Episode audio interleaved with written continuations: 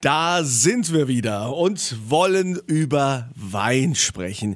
Jetzt haben wir ja so viel über Riesling, über die Mosel, über Spätlesen und auch Rotwein geredet. Eine Sache haben wir bisher ausgeklammert. Aber das ist ja gerade jetzt in dieser Jahreszeit wichtig, zumal wir ja gerade jetzt mit der Corona-Krise wahrscheinlich auch auf Weihnachtsmärkte verzichten müssen.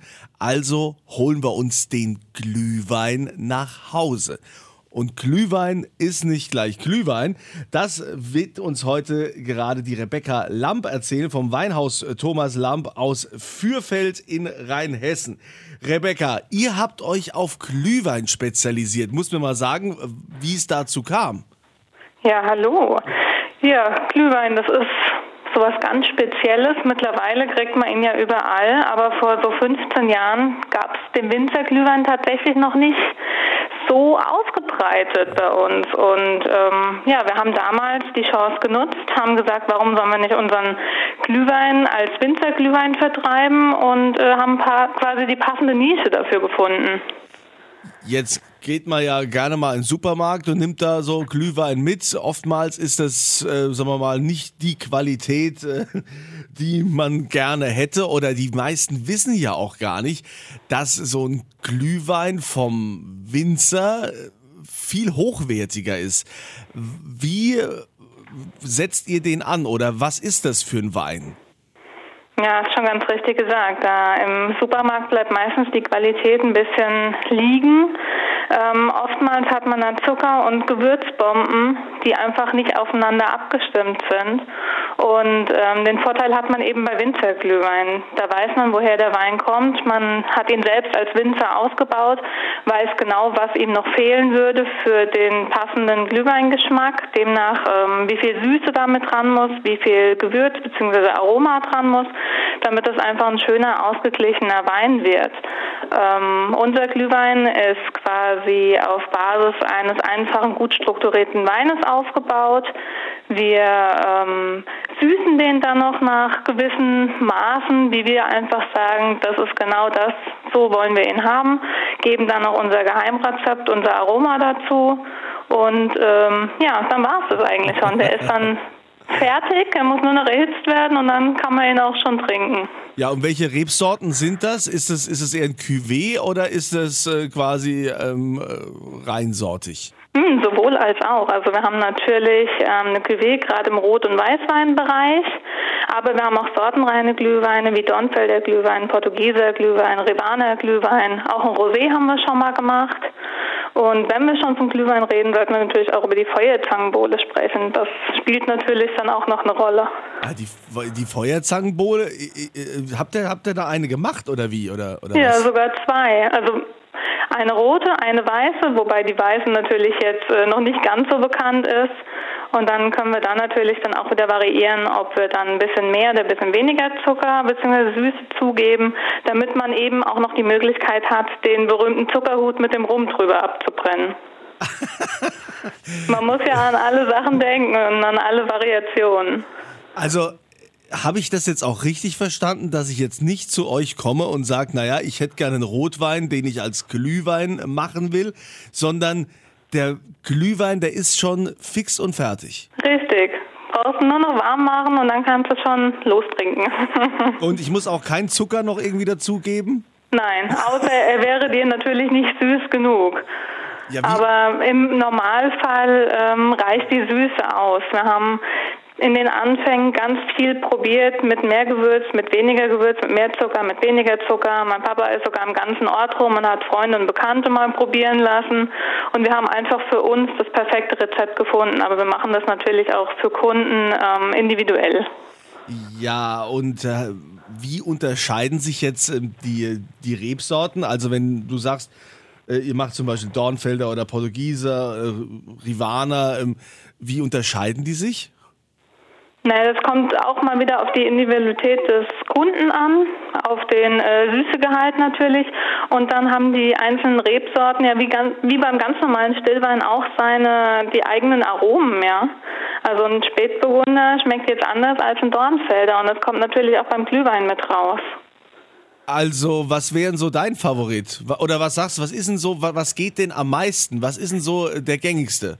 Oh, das ist ganz schwer zu sagen. Ich muss tatsächlich sagen, in den letzten zwei Jahren ist der weiße Glühwein tatsächlich angestiegen. Da hatten wir eine größere Nachfrage. Echt? Ich habe noch nie weißen Glühwein getrunken. Oh, dann wird es aber Zeit. ja, also ähm, du sagst, die Rebsorten sind also unterschiedlich. Gibt es auch Cuvées? Ja, haben wir auch, natürlich, ja. Also das ist ja ein Riesenportfolio. Wie, woher soll ich denn dann wissen jetzt als Kunde, was ich da nehme? Von allem eine Flasche oder wie? Ja, am besten mal durchprobieren. Ja, kann man das auch bei euch im Weinhaus Lamp äh, tatsächlich dann auch äh, durchprobieren? Auf Anfrage auf jeden Fall. Ähm, in diesem Jahr wird es ein bisschen schwieriger. Da haben wir natürlich noch nicht ganz so viel an Glühwein gemacht, weil wir natürlich auch die Menge höchstwahrscheinlich nicht ähm, an den Mann kriegen werden, weil ja nichts stattfinden kann. Ähm, aber generell ist es so, dass wir tatsächlich 90 Prozent von unserem Glühwein oder der Feuerzangenbowle an Schausteller und Vereine abgeben. Okay. Also natürlich auch an Privatpersonen, aber ich sag mal, die, die größten Kunden sind dann tatsächlich ähm, Weihnachtsmarktbetreiber. Wenn wir jetzt nochmal, also ich stelle es mir gerade vor und äh, jetzt ist es ja auch schon langsam so herbstlich, wo man sagen kann, man steht draußen und äh, trinkt so einen Glühwein.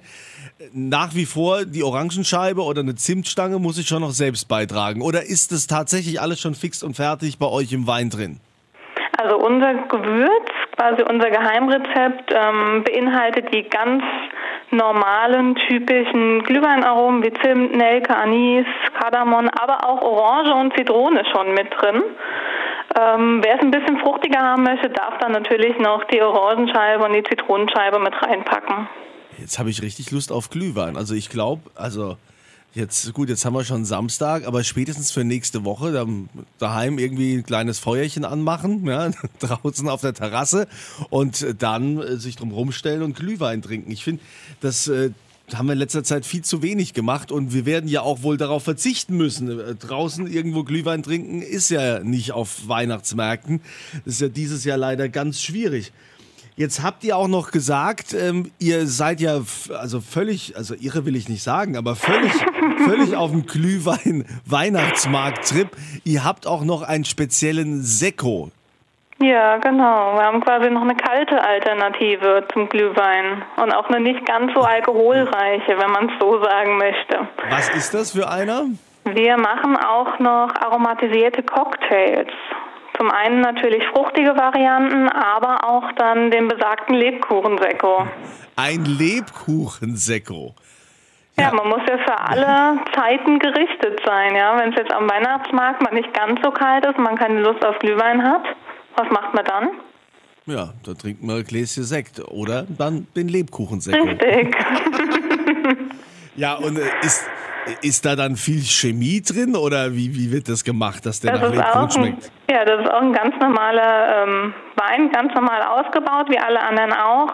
Und dann ähm, wird auch nochmal, je nachdem, wie man ihn gerne hätte, ein bisschen Süße ähm, mit reingepackt und dann natürlich auch wieder ein bisschen Aroma, weil so Zimt- und Nelkenaroma, das hat man ja normalerweise nicht in seinem Wein drin.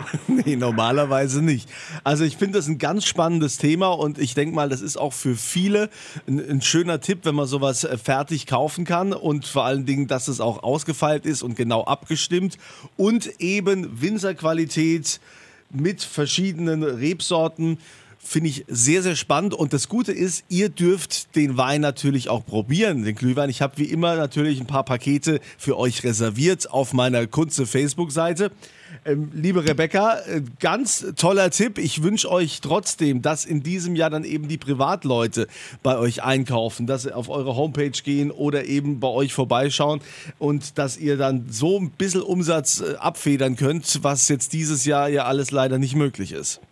Ja, vielen Dank. Das hoffen wir auch. Aber ich denke immer, so ein Gläschen Glühwein funktioniert auch super auf der Terrasse mit ein paar Freunden. Und das kann auch so ein schöner Abend werden. Da braucht man nicht unbedingt die Weihnachtsbuden. Ja, also wenn ihr Lust habt auf den Glühwein vom Weinhaus Thomas Lamp, dann geht ihr auf weinhaus-lamp.de und äh, ich wünsche euch äh, viel Vergnügen damit und euch weiterhin alles Gute. Bleibt gesund. Dann danke, auch alles Gute und wir hören uns.